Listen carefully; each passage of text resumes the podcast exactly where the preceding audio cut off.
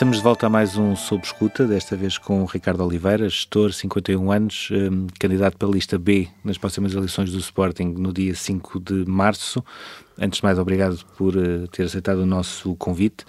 Uh, Perguntava-lhe, por me recordar também de 2018, uh, depois de ter tido aquelas eleições que foram as maiores de sempre, com, diria, centenas de pessoas envolvidas, o que é que o fez agora avançar como número um uh, de uma lista? Olha, uh, agradeço, eu é que agradeço o convite. Muito obrigado por me terem aqui, por me darem a oportunidade de, de explicar um bocadinho mais do meu projeto e porque é que, porque é que realmente me candidato a presidente do Sporting Clube Portugal. E olha, é uma, é uma junção de uma série de, de fatores, mas uh, essencialmente uh, é pela preocupação uh, que tenho com o rumo uh, financeiro que o Sporting leva ao dia de hoje. Obviamente que essa preocupação ao dia de hoje uh, não é uma preocupação na parte desportiva, mas para o, para o desporto existir tem que haver alguém que pague as contas. Um, e eu sei que é um momento difícil, sei que é uma, um, há um dos candidatos que parte em, em larga vantagem. Uh, pelo, pela parte desportiva, obviamente, uh, mas eu não podia amanhã, se alguma coisa corresse mal, viver em consciência com o não ter tentado fazer alguma coisa para ajudar o Sporting. E essa é a minha principal razão. E houve algum fator que o tenha desmobilizado? Ou seja, em 2018, por exemplo, na lista onde, onde que integrava, que era Dias Ferreira, não teve propriamente o resultado esperado. Aliás, até para algumas pessoas do Sporting, um, acabou por ser até um, um fator preponderante para a eleição de Frederico Varandas, porque se toda a gente pensava que poderia ter mais. Uh, depois, por outro lado, tem aqui a parte do sucesso desportivo, que também poderia ser um fator uh, que o poderia desmobilizar. Nunca repensou essa hipótese e quando é que toma a decisão de avançar?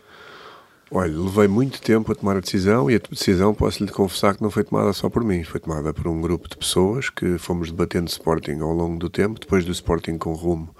Uh, criaram-se ali uma série de, digamos, de amizades, pessoas que, que engraçaram umas com as outras e, e, que foram conversando sobre o Sporting foram analisando o Sporting depois da entrega desse documento que resultou do, do Sporting com rumo e, e, continuaram a analisar, digamos, a performance uh, do Sporting, a ler os jornais, a ver uh, as notícias uh, preocupantes, a ver os, eu, como acionista do Sporting, a ir às Assembleias Gerais da SAD, do clube também, mas as da SAD, que me preocupavam sempre mais pelos, pelos relatórios e contas que eram apresentados e pela forma como lá chegava e, e, e, me transmitiam uma, uma ideia de uma situação que o Sporting vivia que não era que correspondia àquilo que eu analisava nas contas que eram apresentadas.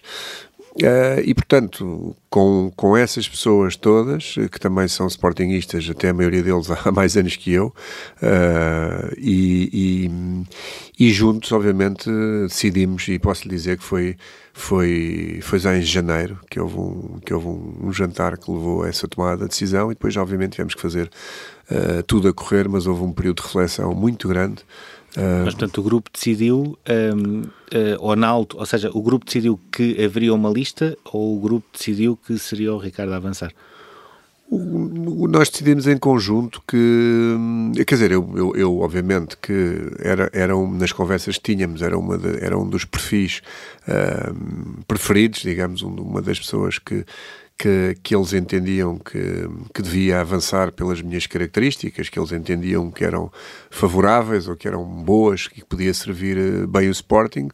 Tive sempre apoio nesse sentido e eu manifestei, obviamente, a minha disponibilidade para, havendo uma candidatura, uh, liderar essa candidatura, uh, até pelo meu perfil, que também já, já liderei outras coisas na minha vida, e, e obviamente com, com o apoio deles uh, entendi dar esse passo, mas sobretudo porque, como digo, nós não podemos virar a, as costas à, à, à, guerra, não podemos assobiar para o lado, uh, e até também porque, para além da parte financeira, e apesar do sucesso desportivo, havia uma parte que nos incomodava muito, é que o Sporting uh, não, está, não está unido, quer dizer, as, as diversas fações do Sporting, as, as, diversas guerrilhas que existem no Sporting, etc., está tudo unido à volta de, de Ruben Amorim e da equipa de futebol, e é isso que os adeptos mostram, e do Sporting, ao fim e ao cabo, porque qualquer candidato não é o Sporting. Os candidatos a presidentes do Sporting têm que entender o seu lugar uh, quando são presidentes daquele grande clube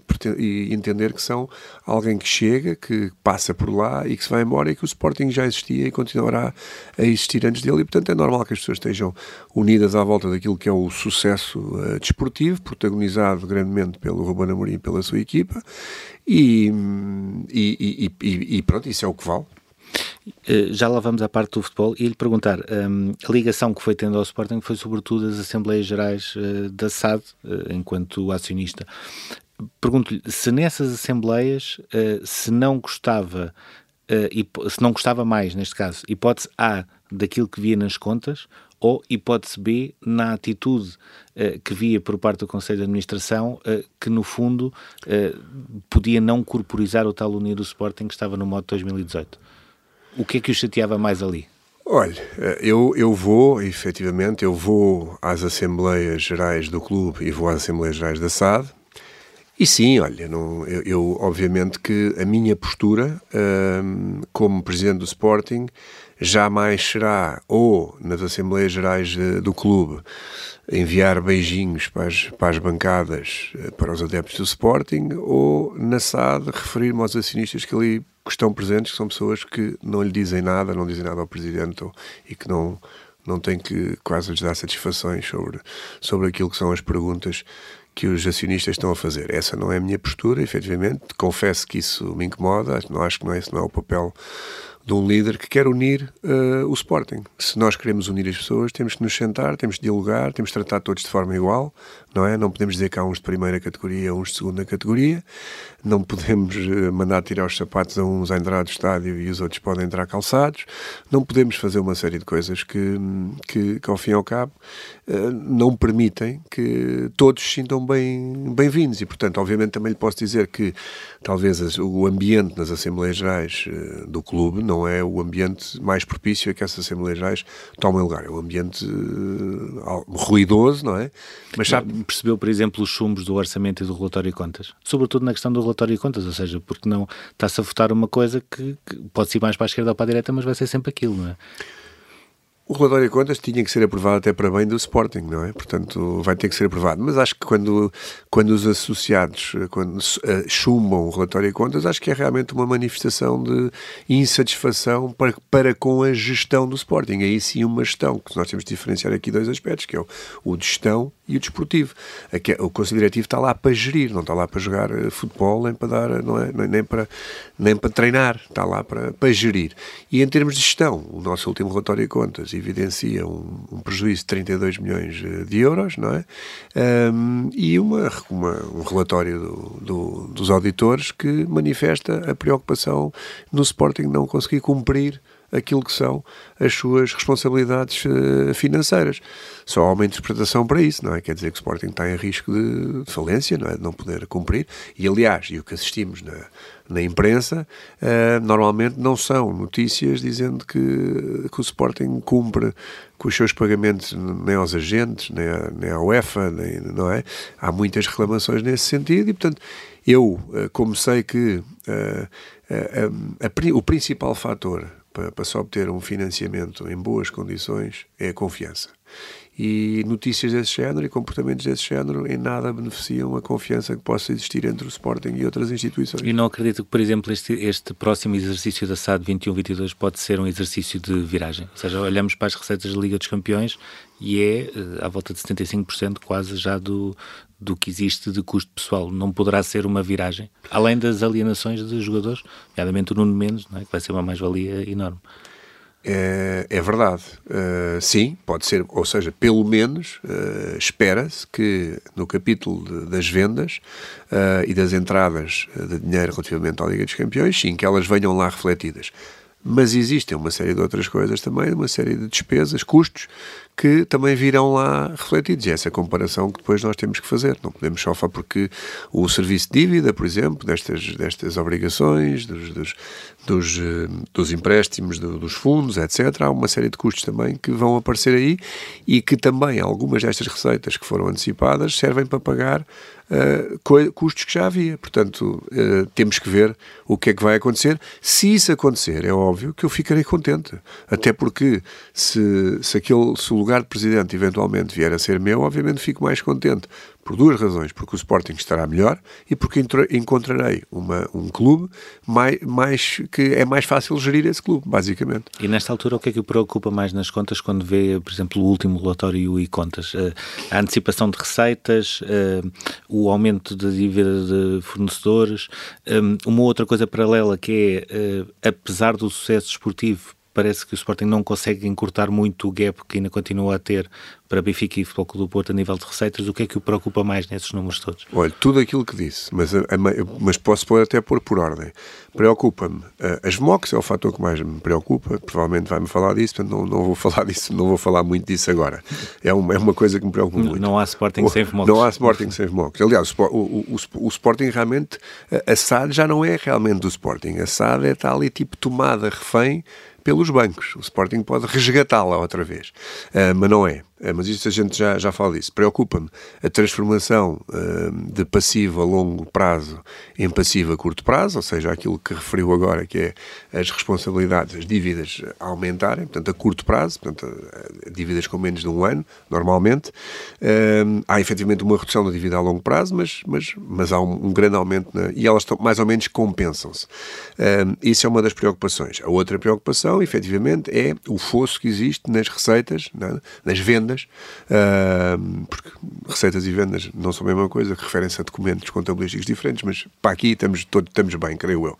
Muito bem. Uh, nas vendas, um, o fosse para os nossos adversários, até porque essa é uma bandeira da minha, da minha forma de gerir, que é dizer, eu não estou tão preocupado no corte das despesas, estou preocupado em que os enganos das contratações não sejam tão frequentes isso ficou resolvido desde a entrada do Ruben Amorim. Havia realmente esse fator muito preocupante antes. Os tais 30 é? milhões. 30 milhões, que, quer dizer, ali, números redondos, não é? Uh, que, que, que, que, muito ajudariam o Sporting e se calhar teriam contribuído para um exercício este ano, não é? Que eram 32 negativos, para que não fossem. Mas pronto, preocupa-me uh, bastante que, uh, na minha gestão, eu, eu quero é aumentar vendas, eu quero aumentar receitas, efetivamente. É, é isso. É por aí que passa o futuro, não é claro, a questão do estar não, a cortar custos? Não, isso não, porque... não, nós temos que investir há quanto tempo o Sporting? Como é, quando é que o Sporting, a SAD gerou resultados que permitam investimento na SAD na realidade? Não é? Nós chegamos ao fim do ano e se aquilo fosse uma empresa normal, os, os acionistas sentar-se-iam e definiriam como é que se vão distribuir os dividendos, ou não se vão dividir, ou se é 50% reinvestimento e 50% para, para distribuir. há sempre qualquer coisa para pagar. Há sempre qualquer coisa para pagar. Isto tem que acabar, basicamente. Por isso é que eu acho que o Sporting precisa de um balão de oxigênio, temos que reestruturar a dívida, não é?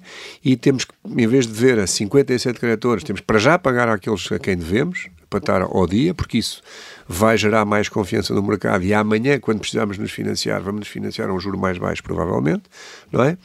E, e, e também porque precisamos ter dinheiro para poder gerir o clube confortavelmente, não é? Uh, no dia a dia, sem estar preocupado, e porque precisamos dar melhores condições também à nossa equipa, ao nosso treinador, no que diz respeito ao futebol e às modalidades, a mesma coisa, para que eles possam ser mais competitivos lá fora e não sejamos campeões nacionais. Mas há aqui, há aqui uma situação que é, nós há pouco falámos uh, Sporting e VMOC, que é quase indissociável, ou seja, são sempre uh, dois termos que andam uh, juntos, mas a reestrutura, reestruturação financeira ou reestruturação de dívida também não é muito diferente, ou seja, já há, há mais de uma década que se fala reestruturação financeira e vem uma, vem outra, vem outra.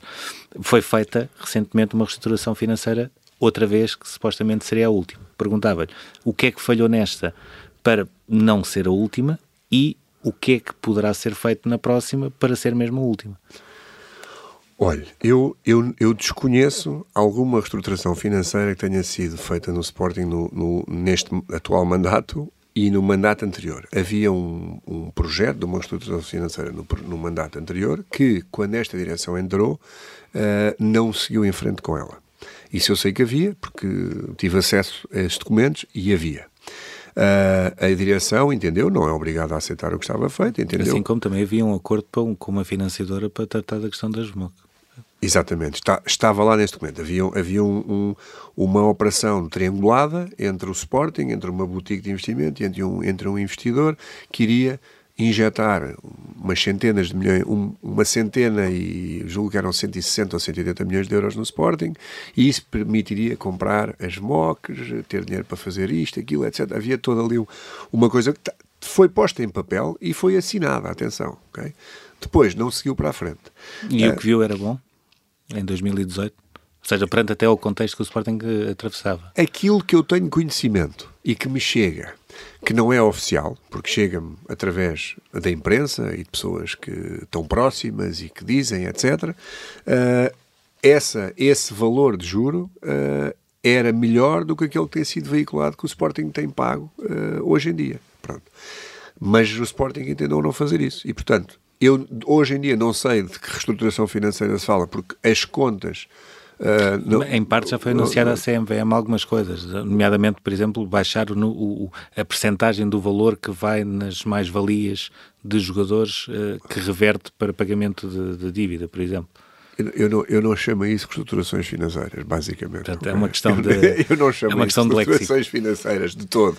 Para mim, o Sporting tem que. Um, injetar, vai, tem que fazer troca de dívida, basicamente, tem que trocar os credores, porque se paga alto aos credores e incumpre-se com os credores, e portanto tem que se pagar esses credores, e a dívida que vamos buscar é uma dívida a um juro mais baixo do que o Sporting paga nas operações todas que tem hoje em dia de endividamento.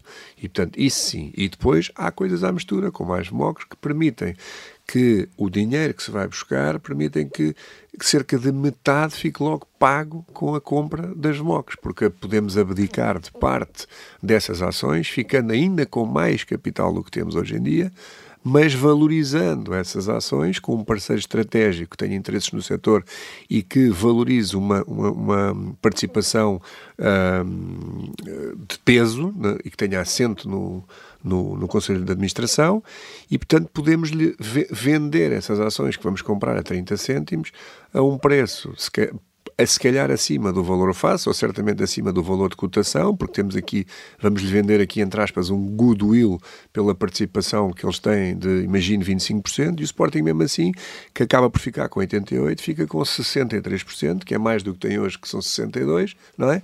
Só que, imagine que eram 200 milhões de euros.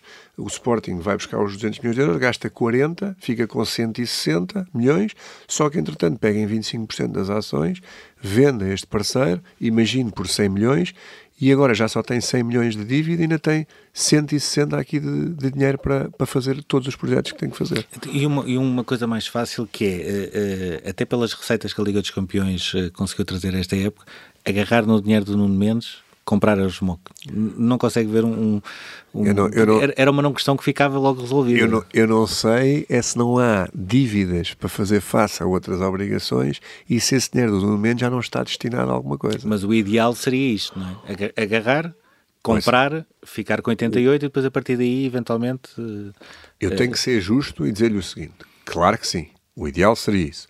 Mas pode haver situações que nós desconhecemos no Sporting hoje em dia até se calhar processos judiciais, não sei, ou alguma dívida em incumprimento que possa gerar uh, consequências graves para o Sporting e que tenham que ser pagas e isso seja mais prioritário do que uma dívida que vai com uma VMOC que só vai vencer em 2026. Atenção. Agora, há aqui um fator muito preocupante relativamente a isso, que eu já, já expliquei noutros sítios, uh, mas nunca é demais explicar, que é, se o Sporting tiver três anos uh, de antecipações de receitas relativamente ao contrato da nós, que o presidente do clube me disse no, no, no, último debate, no único debate que se vai ser feito nestas eleições, uh, que seriam só dois. Mas pronto, ele disse, mas como digo, eu tenho que reportar aquilo que me foi dito pelo uh, administrador financeiro, na última Assembleia Geral da SAD, porque lhe perguntei, e nessa altura... Onde, ele, onde estava também o Presidente do Sporting sentado Onde estava, é onde estava, mas sobre essa matéria falou o, o, o Administrador Financeiro, e que disse que o Sporting teria dois anos e deu a sensação, de, eu não me lembro bem, mas isso estará gravado, portanto facilmente será verificado, que seriam dois anos e muito mais de dois anos e meio, portanto nós apontámos para os três. O que é que isso queria dizer? Se o contrato de, dos direitos televisivos acaba em 2000, do dia 1 de julho de 2028, quer dizer que os direitos televisivos 2027-2028, 2026-2027 e 2025-2026 já foram, esses três. Portanto, quem chegasse no dia 1 de julho de 2025 já não tinha direitos televisivos, não tinha nenhum dinheiro a receber, porque já foram antecipados, ok? Portanto, teria que gerir uh, o Sporting, a SAD, sem esses direitos. Okay? Eu, eu, eu, eu, não, eu não confundo Sporting e SAD. Eu sei perfeitamente Sporting que é, o Sporting é uma Clube. das verbas e SAD é outra mais coisa. importantes de, é, aliás, é, de qualquer é, clube português. Se, se olhar para os resultados líquidos, vai sempre lá haver uma rúbrica dessa entrada de dinheiro e se não tiver lá, nós este ano, se não tivéssemos lá, imagine, 50 milhões, em vez de 32 milhões negativos, tínhamos 82 milhões negativos. Ok? Pronto. Portanto, 2027, 28, 26, 27 e 25, 26, fora não temos receitas. O presidente que entrar nesse dia não tem receitas e tem que dar os, as transmissões da mesma de borla. Não tem. O que é que isso quer dizer? Se é 2025, 2026, estamos a falar, quer dizer que o último dinheiro que o Sporting recebe é 2024, 2025, porque é o dinheiro respeitante à época 2024, 2025, que recebe no dia 1 de julho de 2024. Muito bem. As VMOCs vencem em dezembro de 2026. Quando é que as vamos comprar? Se esperarmos até 2026, não é? Quer dizer que o Sporting não vai ter 50 milhões de euros de receitas em 2025, não vai ter 50 milhões de euros de receitas em 2026 e em dezembro vai ter que comprar VMOCs, são mais 40 milhões. Estamos a falar de 140 milhões de euros que vão ser precisos para que o Sporting continue a sua atividade normalmente. Okay? Onde é que o Sporting vai buscar esse dinheiro? Se em vez de ser em 3 anos, for em 2 anos, é fácil, passamos de 140 para 90. Parece-me um número preocupante da mesma. Portanto, os sportinguistas têm que ter noção disto. Agora, por isso é que eu digo sempre, as VMOCs têm que ser resolvidas. Já deveriam ter sido resolvidas há muito tempo. Já se fizeram antecipações para isto, antecipações para aquilo, antecipações... Resolvam este problema e tentem associar este negócio das VMOCs, lá está, com um investidor de referência no setor para criarem uma situação de mais-valia como esta que eu tive a explicar que é agarrar nas MOCs e nós não precisamos dos 88%. Agora, claro que vai haver os, os sonhadores que dizem não, vamos comprar as MOCs, vamos ficar com 88%. Eu pergunto assim, vamos ficar com 88% para quê? Ou seja, o Sporting tem uma posição dominante e aprova o que quer na SAD, tendo os 62%. Se podíamos dizer assim, ah, mas o Sporting todos os anos gera resultados positivos, resultados líquidos positivos e todos os anos temos ali 20 ou 30 milhões para o Sporting tem 20 ou 30 milhões para receber da SAD, porque houve resultados líquidos e decidiu distribuir os dividendos, ok? Aí sim faz diferença. Nunca foi feita. Nunca foi feita. Portanto, aí sim faz diferença ter 88 ou ter uh, eh, 66,6, por exemplo, que estou aqui a dar um número, que é um número em algumas decisões é importante. Uh, mas quem tem 62 ou quem tem 88, para a generalidade das coisas, que não se antevê receber dividendos de nenhuma ordem, porque não se antevê resultados líquidos para distribuir dividendos, não há diferença nenhuma. Portanto, é igual.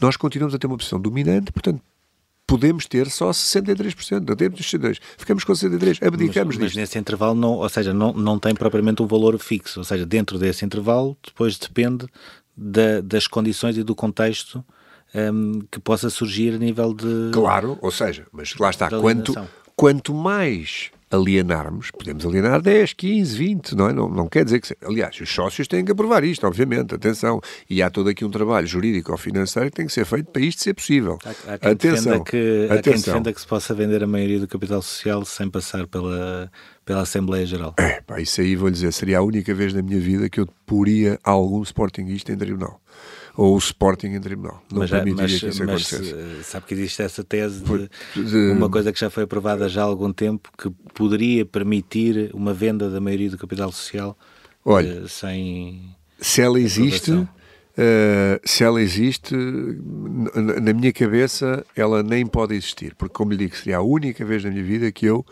provavelmente uh, envidaria todos os esforços possíveis e nos locais, nos locais próprios para impedir que isso acontecesse, basicamente. Uh, pode acontecer, não sei, mas eu lutarei sempre contra isso, sendo presidente ou, se, ou não sendo presidente, porque sou sempre sportinguista, não é?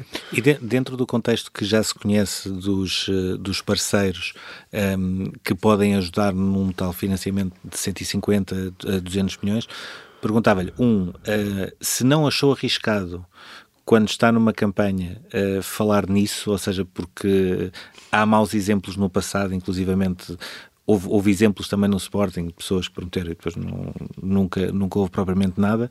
Um, e dois, uh, até que ponto é que esses parceiros, ou porque é que esses parceiros trabalharam só consigo e não com, uh, nomeadamente, a atual direção? Muito bem. Olha, é verdade. Houve no passado pessoas que se agarraram a chavões desse género para, para tentar obter, eh, sei lá, votos ou serem eleitos, etc. E efetivamente até parece que houve quem fosse eleito e depois isso não, não acontecesse. Muito bem. Um, eu não sou esse, esse candidato. A minha vida uh, nos últimos anos tem sido fazer uh, operações uh, desse género. Gerir dinheiro, mexer em dinheiro, investir dinheiro. Não, não o meu, mas o dos outros. E, e, nessa minha vida e nessa minha carreira, obviamente que que fui conquistando algumas amizades, uh, fui conhecendo pessoas com muita capacidade financeira, muitas instituições com muita capacidade financeira, uh, e fui conversando com elas e estabelecendo também laços de confiança, porque graças a Deus nunca incumpri nem deixei de pagar o que quer que seja em qualquer negócio onde tenha participado, seja como sócio, seja como representante de quem estava a fazer o negócio. Portanto, isso é um problema de credibilidade. Ou seja, quando me pergunta porquê é que essas pessoas não investiriam, olha, porque se calhar sou eu que fomento o interesse dessas pessoas no projeto Sporting, sou eu que vendo a essas pessoas que o Sporting é um projeto interessante e, o e é um projeto que pode ser rentável para elas, sendo que se for rentável para elas, será sempre rentável para nós primeiro e em maior quantidade, atenção, e depois essas pessoas podem se entusiasmar, podem querer podem ter acesso aos números que eu lhes apresento, podem ter acesso aos números que eu lhes apresento e as expectativas que eu tenho de como esses números se vão transformar, na minha opinião e sob a minha gestão, e podem se entusiasmar para um negócio desses que não trará só algo financeiro, mas trará, aportará uh, uma coisa que também é muito importante, que são as relações com pessoas que se movimentam no mundo uh, financeiro e que podem uh, garantir ao Sporting que se abram portas a outros níveis, por exemplo. Agora, eu não quero fazer isso, eu não vou chegar aqui, como aconteceu há muitos anos, com uma pessoa a dizer que este é o tal da IBM que vai investir 400 milhões de euros ou não sei o quê. Não, não é esse o meu propósito. Até porque, uh, só se eu for eleito, é que essas pessoas vão realmente analisar profundamente. O que eu digo é que eu tenho a capacidade de eh, influenciar pessoas para investirem no Sporting porque lhes vou vender um projeto uh, credível. E fruto da experiência que elas têm comigo, noutras coisas que fizemos já juntos na nossa vida, nos projetos em que eu participei, provavelmente elas terão confiança em mim. Porquê é que se calhar elas não fazem isso com, diretamente e não as posso entusiasmar e não lhes posso dizer? Para a atual direção do Sport. Primeiro, não conheço o projeto deles. Uh, não sei o que é, sei o que é que eles fizeram até agora e eu vou-lhe ser sincero, sincero, eu não investiria naquilo que as contas representam ao dia de hoje. É claro que eu não investiria no Sporting. E para investir no Sporting teria que cobrar um juro muito alto. Ou, ou, poderia investir, mas pela parte esportiva. Oh, sim, sim, sim, pela parte esportiva. Se dissessem assim, se o Sporting é campeão, vai receber não sei quantos receita e eu ponho aqui dinheiro se vocês me pagarem X da receita disso, Sim, dessa forma sim. Agora, investir da forma que eu estou a dizer, que é ser acionista, aportar um financiamento a longo prazo e um juro baixo, não é? E abrir portas e participar naquilo que é o redimensionamento do Sporting para aumentar a sua grandeza e o seu acesso a outros palcos que lhe permitirão bater-se de igual para igual com equipas internacionais, provavelmente estes acionistas vão olhar e vão dizer assim: mas nós não conhecemos estes senhores e a performance que estes senhores nos demonstram ao dia de hoje é esta. Não temos confiança para, esta, para este investimento. E se, e se Frederico Varandas, o, o, em caso de eleição, por exemplo, um, o chamasse e dissesse: Este é o meu projeto. somos todos Sporting, um, consegues ajudar-me nisto? O, o, que é que diria? Porque percebi no, no debate que não, uh, ou seja, ao contrário do que aconteceu, por exemplo, com o Nuno de Souza, não existe propriamente uma, eh, ou não se sentiu, pelo menos uma grande clivagem, digamos assim, entre, entre candidatos. Foi uma conversa, eh, à exceção dos primeiros cinco minutos, quase normal. Ouça, uh, eu, não, eu não tenho clivagem com nenhum sportinguista. De todo, aliás, eu, eu tentei passar Mas sentiu isso no debate. Nos, ou seja, estava no meio. Ouça, uh, são todos. Somos era uma espécie todos, de Suíça. Somos todos candidatos. Eu, na minha candidatura, uma, uma das bandeiras é unir o Sporting. E, portanto, acho que um presidente do Sporting tem que ter uma postura de presidente do Sporting. Tem que ser um, um Sporting que fale com todos os Sportingistas. Tem que ser um Sporting que não, não, não determine classes e graus de Sportingistas. E tem que ser um, um presidente do Sporting conciliador, pelo menos, entre os Sportingistas, não é? E, portanto, é claro que durante o debate, quando, quando assisto a, a, a, não é, aquelas, entre aspas, balas e flechas a passar à minha frente, sim, cheguei a um ponto do debate e disse, meus senhores, somos todos sportinguistas, não é? É muito mais o que nos une do que o que nos separa, portanto vamos tentar aqui conversar os três de uma forma conciliadora uh, e apresentar as nossas ideias, que é aqui que viemos, mas não precisamos de andar aos tiros, eu não quero andar aos tiros com ninguém no Sporting. E agora respondendo à sua pergunta muito diretamente, se amanhã o, o, o, atual presidente Frederico Varandas for o vencedor do Sporting, primeira coisa, terei todo o gosto em apertar-lhe a mão e desejar-lhe os maiores sucessos, porque o sucesso dele é o sucesso do Sporting. Se o presidente Federico Varandas entender conversar comigo e apresentar-me um projeto para o Sporting e pedir a minha ajuda para captar investimento para o Sporting e eu entender que aquele projeto é credível e que estão lá as pessoas que vão lhe poder dar andamento e que eu entendo que o risco não é gigante, estarei sempre disponível para ajudar o Sporting. Sempre. Fica aqui este compromisso para toda a gente ouvir, não tenho problema nenhum com isso. Eu quero unir os Sportingistas e só podemos unir os Sportingistas a dialogar com os Sportingistas. Mas daquilo que vê atualmente, o risco é grande.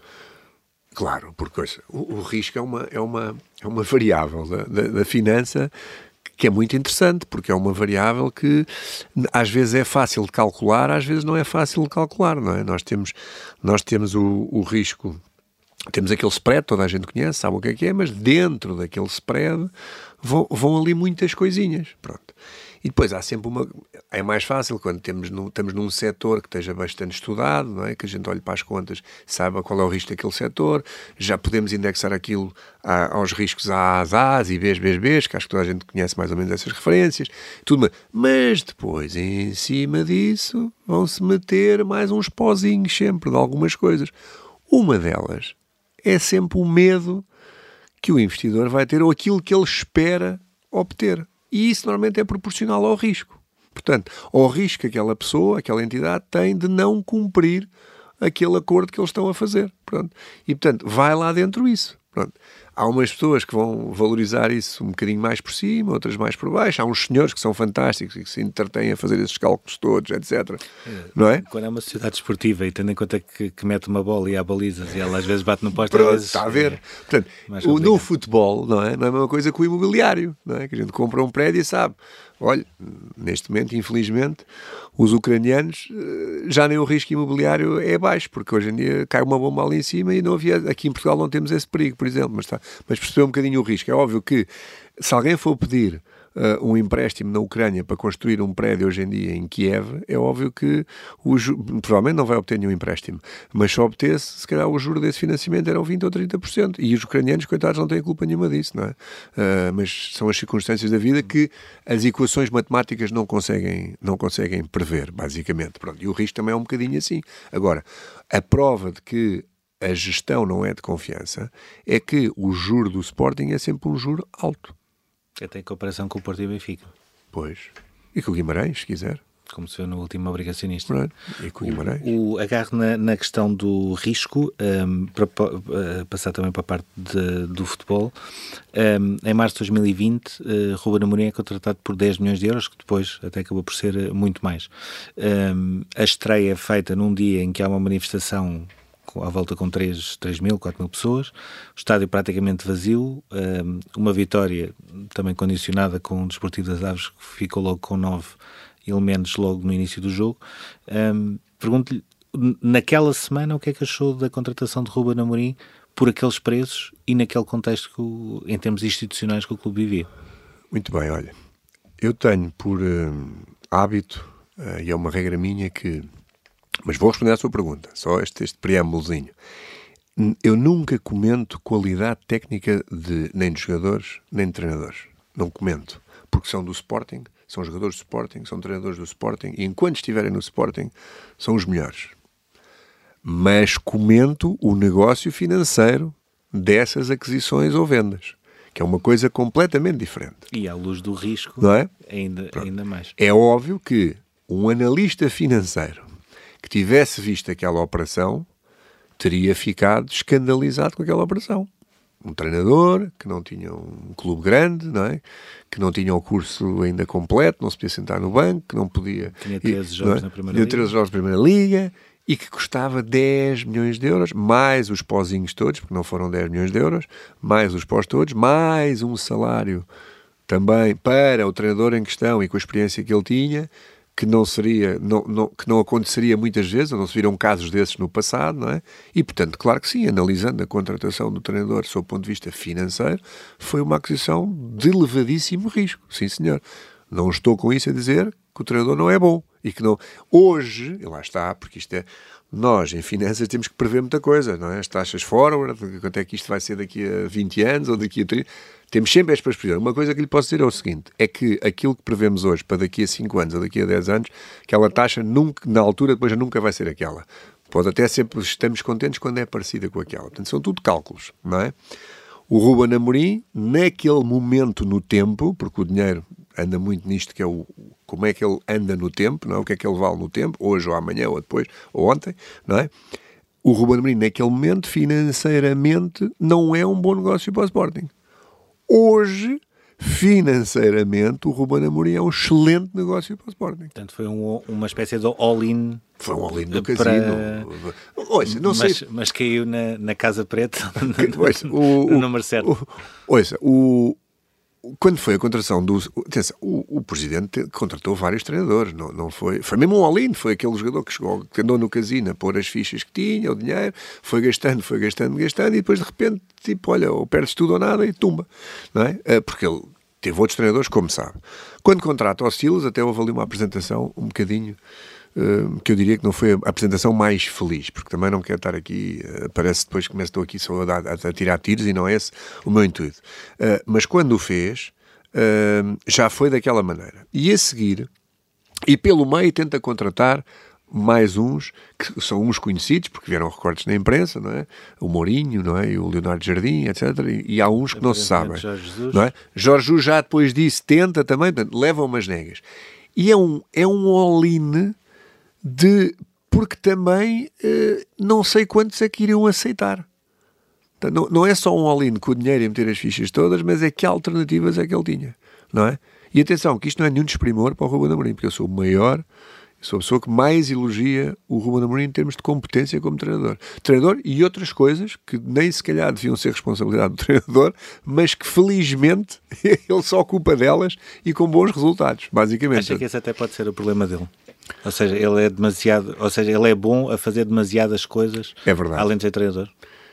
Eu acho que é difícil num modelo uh, profissional e que esteja e que esteja bem enraizado dentro de um clube, um modelo desportivo uh, que uh, seja compatível que esse treinador venha e se ocupe dessas áreas todas e depois é difícil substituí-lo.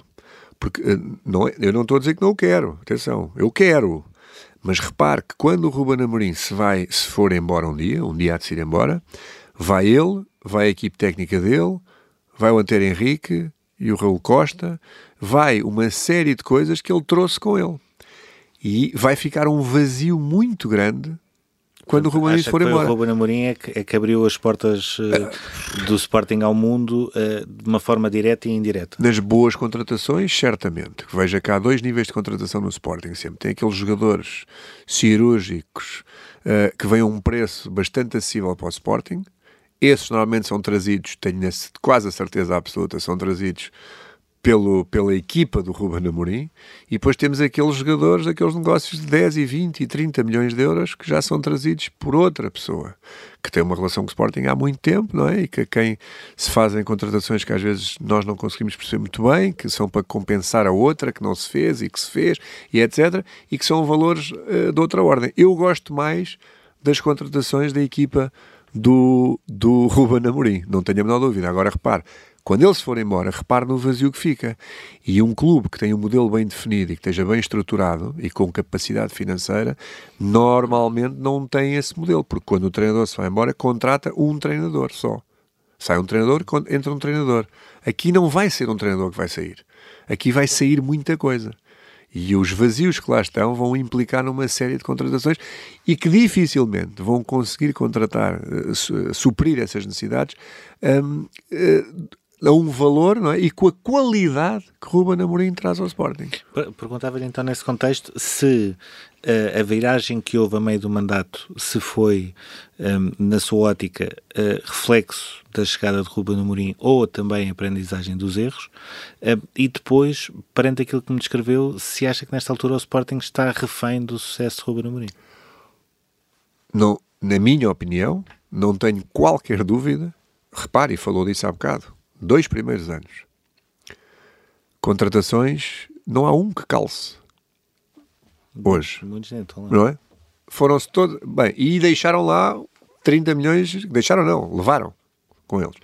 Ah, é mais, que eu não estou aqui a pôr salários, não estou só a falar de custos de compra, venda, etc. Custos mesmo ali direitinhos. Porque os outros a gente também não sabe, porque não temos acesso a essa informação, mas estão lá. Há esses dois primeiros anos. E, nesses, e no fim desses dois primeiros anos, se se lembrar, e falou disso há bocado, havia lenços brancos no estádio, havia, criaram slogans, criaram slogans para o presidente do Sporting, não é? as pessoas agora já esqueceram disto tudo. Uh, e havia manifestações à porta do Estado, como disse há bocado, 4 mil, eu já ouvi falar em 3, já ouvi falar em 6, de milhares de pessoas que não queriam mais o presidente Frederico Varandas ali. Havia este ambiente em Alvalade. Ninguém estava unido à volta da equipa, ninguém estava unido à volta de nada. O Ruben Amorim chega, como disse, num jogo dúbio. Eu próprio olhei para aquele jogo e digo: será que isto vai e tal? Agora temos de dar tempo ao treinador para mostrar aquilo que vale. E, o, e, e ele entra. Foram 7 ou 8 jogos antes de acabar a, o campeonato, julgo eu. Faz um jogo e aparece a pandemia, pronto. confinamento. Confinamento, começa a jogar ali. É, pronto. Mas depois, nesse mercado de verão, é? tem, tem esse tempo para se preparar para, o, para, para, o, para o calendário do, do ano seguinte. E é aí que Ruben Amorim começa a, a, a meter o seu, o seu know-how, aquilo que sabe. E, e, muda tudo, porque toda a gente reconhece no Ruben Amorim uma pessoa para já simpática, tem um sorriso na cara. Seja o, o seu, a altura que for, consegue transmitir um sorriso, não é? É, é tão bom comunicar como treinar. Eu, eu acho que eu, eu acho que se dissesse que ele era melhor a comunicar, estava a ofendê-lo em termos de, de, de, treinar, não é? Mas acho que ele é certamente tão bom a comunicar como a treinar, isso certamente. E provavelmente a gerir balneários, não é? Pelo, Gera tudo, a gerir tudo. Repara, aqueles jogadores, quando entram em campo, uh, dão a vida vida uh, pelo treinador, dão a vida pela equipa, deixam então, tudo. Basicamente, o clube está mesmo refém de Ruben Em resumo daquilo que me perguntou, para mim, o clube está, está refém do Ruben Amorim. E não tenho dúvida que quando forem as eleições, no dia 5 de março, as pessoas que votarem no presidente uh, Frederico Varandas estão a votar no Ruben Amorim. Por isso é que eu, eu, eu, eu, vou repetir isto não sei quantas vezes. Não votem no Ruben Amorim, porque o Ruben Amorim vai lá estar. Ele é funcionário da SAD do Sporting. E se for outra pessoa, não é? Votem numa pessoa que lhes dá a resolução dos problemas a curto prazo, não é? Imediatos e que tem um projeto para o futuro. Porque o Ruben está assegurado, está lá. E, e, e como é que vê o futebol em termos de estrutura para evitar que o Sporting daqui para a frente fique uh, refém do sucesso e da capacidade de um treinador? É, aí, aí sim, aí sim, é, um, é uma é um projeto, ou seja, o próprio entrar no Sporting, ser presidente do Sporting e a abordagem a Ruben Amorim e, e o sistema que está montado no Sporting certamente será uma, um, um, projeto em si de muita negociação, porque nós não podemos chegar, entrar e dizer ao Ruben Amorim agora as regras vão ser estas, estas, estas, não, porque aquela fórmula está a funcionar, está a ganhar. E as pessoas perguntam, ah, e o Hugo Viana? Vai, tem o diretor, eu tenho um homem forte para o futebol, mas é o Hugo Viana. Pá, não vou falar nisso, porque o Hugo Viana também é um empregado da SAD. E atenção que há aqui uma coisa, um treinador não ganha jogos sozinho, tem que ter uma equipa. Há todo um projeto fora do campo, não é? Fora dali, que tem, tem, tem que haver pessoas que têm que se entender, têm que comunicar, têm que se sentir confiantes com a outra pessoa, etc. E, portanto, eu vou chegar lá e vou dizer o quê? Ruben Amorim, agora não há Hugo Viana, não sei qual. Isso pode afetar a equipa de uma maneira for, fortíssima. Mas, mas em termos de modelo e sem nomes, uh, uh, prefere um modelo mais uh, curto e quase discreto, digamos assim, como existe agora? Ou acha que isso só existe para se encaixar naquilo que é também Ruben Amorim? Acho que, acho que muito do modelo que está em prática, muito provavelmente a totalidade, porque, porque isso mudou, não é? É do Ruben Amorim. O Sporting Clube Portugal tem que ter um modelo próprio, não pode ser um modelo que fique refém do modelo de um treinador. Portanto, nós temos que implementar um modelo que até pode ser parecido com o do Ruben Amorim, calma, até pode ser parecido com o do Ruben Amorim, mas tem que ser um modelo de identidade Sporting, ADN Sporting, é o modelo do Sporting. E amanhã, quando o Ruben Amorim se for embora, temos que ir buscar um treinador com as mesmas, ou características parecidas com as do Ruben Amorim para se adaptar ao modelo que está implementado. Basicamente é isto. Agora, o problema é que o Ruben Amorim não é só modelo é, é uma série de coisas, não é? E, e, e, e, será muito difícil substituir o Ruben Amorim e continuar a ter resultados bons. Nós ganhámos o campeonato, este ano somos candidatos ao título, eu ainda acredito que vamos ser campeões, acredito que sim, apesar de todas as contrariedades e tudo o que nos acontece e todas as forças que nos empurram e que inclinam o campo, normalmente ao Sporting, não é?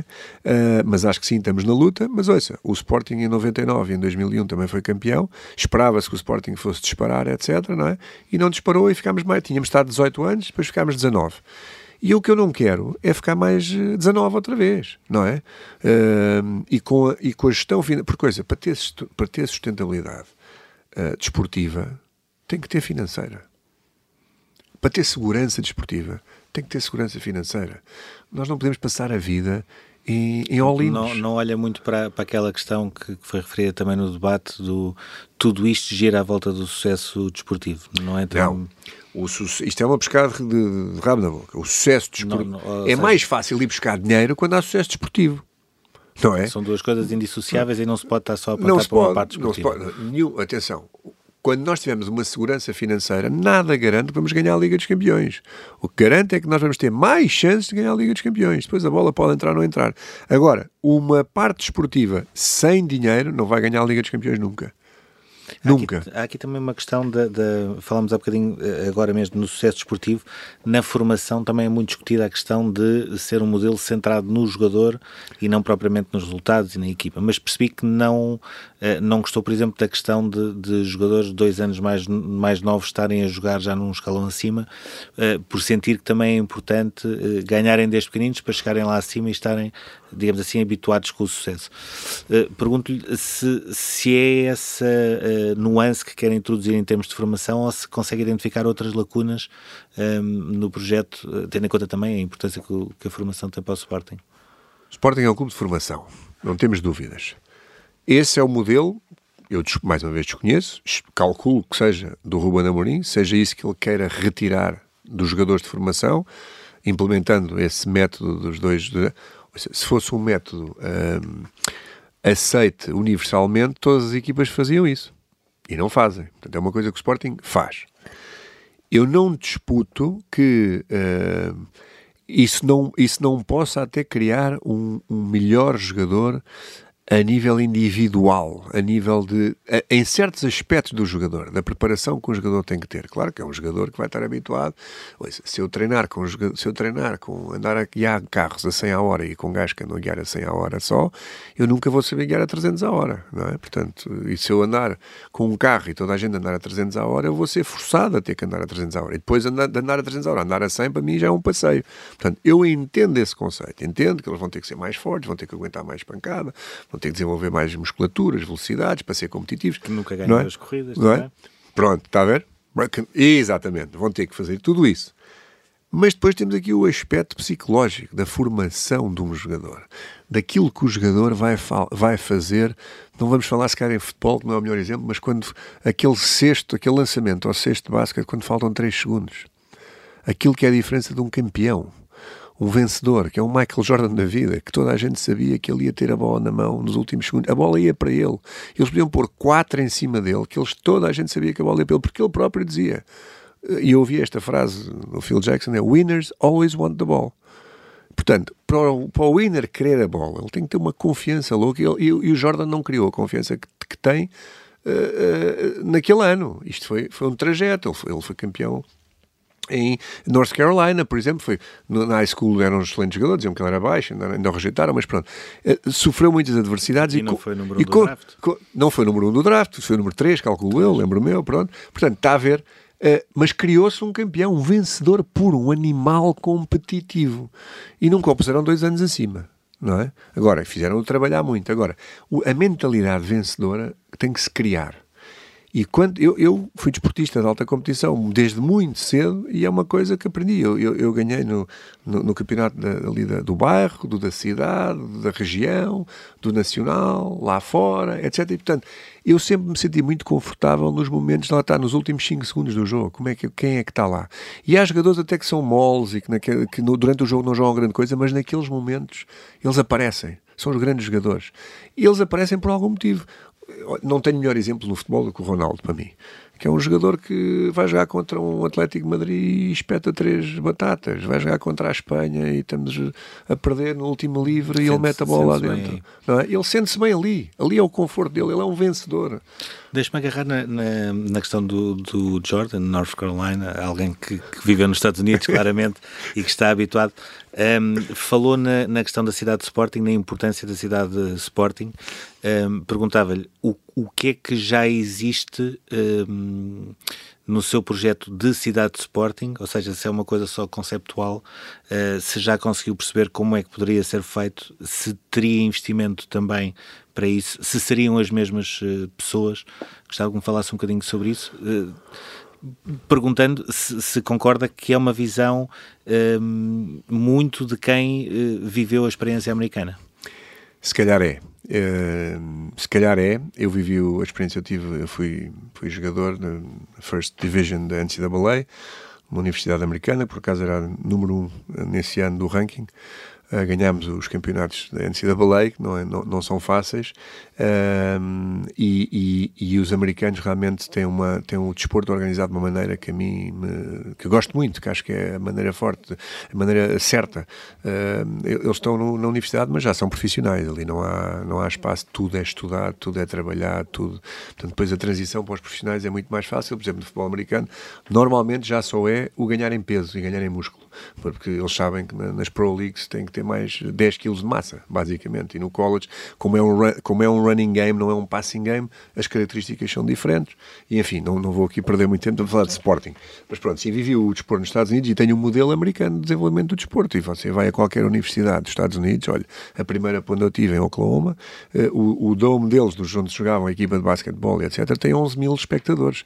E é um entre 4 mil nos Estados Unidos, na altura eram 4 mil universidades, não sei quantas são agora, mas quer dizer, e depois, e depois você vai ao, ao, ao Multicultural Center, ao Multisport Center, que é para, não para os jogadores já da equipa da universidade, mas todos aqueles que gostavam de lá estar e não estão e que também fazem desporto e jogam muito de qualquer um deles, e você tem pavilhões que têm, imagine, 10, 12 campos de basquetebol seguidos e que às 3 da tarde se convertem em, em voleibol e etc. Portanto, e, tem, e depois tem tudo, tem os, os soccer fields, tem os... Portanto, Uh, é óbvio que na universidade não estamos a falar da formação, mas estamos a falar daquela infraestrutura e de todas as sinergias que existem para suportar aquela infraestrutura. É, é assim que concebe, ou seja, em termos de infraestrutura, um modelo americano, uh, mas depois adaptado, adaptado à, à, à, formação. À capacidade portuguesa de Exatamente, de à formação. E para financiar, volto a dizer o seguinte, para bons projetos há sempre financiamento. E atenção, que isto é uma coisa que o Sporting tendo uma cidade do desporto, uma marca Sporting, seja a maior de Portugal de todos os tempos, seja a referência, que nem o governo português tenha uma coisa daquela dimensão e que se torne realmente aquela a casa da formação uh, do Sporting para ser referência nacional, mas internacional também, um projeto desse género pode ser um projeto até lucrativo Pode ser um projeto, pelo menos, que não dê prejuízo, que seja pago ao longo do tempo. E para isso também há o quê? Porque o Sporting também tem uma responsabilidade social. E são nesses locais que nós podemos aportar essa, essa responsabilidade social, até trazendo aqueles miúdos menos favorecidos que passam a ter um local para competir e se calhar não estão a fazer formação naquela área, mas aquilo está aberto para os miúdos todos da zona e os que vêm não sei de onde, porque têm bons acessos de transportes públicos, por exemplo. Não têm que ser levados pelo pai ou pela mãe, não têm que ir, percebe? Ah, são, é perto de Lisboa, é perto realmente deste centro de, onde há mais de um milhão de pessoas, não é? E, portanto, vantagens, Oeiras ou Odivelas, mas depois o próprio município está interessado em receber um projeto deste género. E se calhar também pode tentar captar verbas para um projeto deste género. Mas quanto é que algo assim poderia custar? Uma cidade do desporto, vou-lhe dizer, pelos eu tenho uma equipa uh, de pessoas que conheci, conheço, fazem parte das minhas relações nos Estados Unidos, uns que são arquitetos e engenheiros de infraestruturas desportivas, outros que estão que já que geriram e construíram uh, instalações desportivas e, e, na gestão também do desporto, sports management, que ele tem uma, é uma, é algo estudado nos Estados Unidos, até nas universidades. Eu tenho um minor em sports management, pronto, que estão a, a trabalhar nesse projeto. Estimativas por cima aplicadas ao mercado português entre 100 e 150 milhões de euros. Mas, mas, não são pagos no primeiro dia. Isto é um projeto que leva seis anos a construir não é? E não são todos pagos pelo Sporting. Se calhar a autarquia vai meter alguma coisa, se calhar o governo vai meter alguma coisa. Mas mantendo sempre Alcochete. Não, não, não, não. Alcochete vai servir, mais uma vez, uma triangulação de, de negócio. Alcochete vai funcionar enquanto isto não estiver pronto e Alcochete vai servir de moeda de troca para uh, aplicar o que Alcochete render ou em venda ou em desenvolvimento de projeto imobiliário, ou se criar um aeroporto ali ao pé com a valorização dos terrenos, ou o que quer que seja, e vai servir para depois pagar também, fazer face às dívidas que houver deste projeto até ele estar concluído.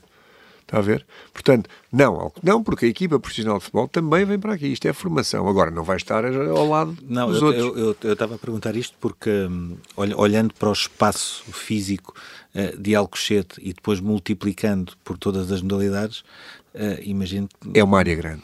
É uma área É uma área grande. muito grande, é. E por isso é que só, é, perto de Lisboa, só há duas autarquias onde poderíamos cabimentar um projeto desse, desse tipo, basicamente. Mas também atenção, Alcochete, Alcochete está muito mal distribuído, não é? Isto é como um, é como um campo de golfe. Há, há, quem diga que é para fazer um campo de golfe são precisos 65 hectares, mas Troia, que é o melhor campo de golfe, o melhor layout em Portugal sem dúvida para mim, eh, foi construído em 45.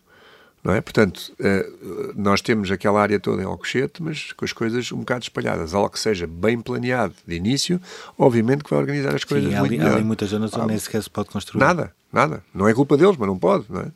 Portanto, ali é uma zona em que a gente vai poder construir tudo muito bem e tudo otimizado, obviamente. Agora, vai tudo para ali, é a formação toda. Toda, toda, toda.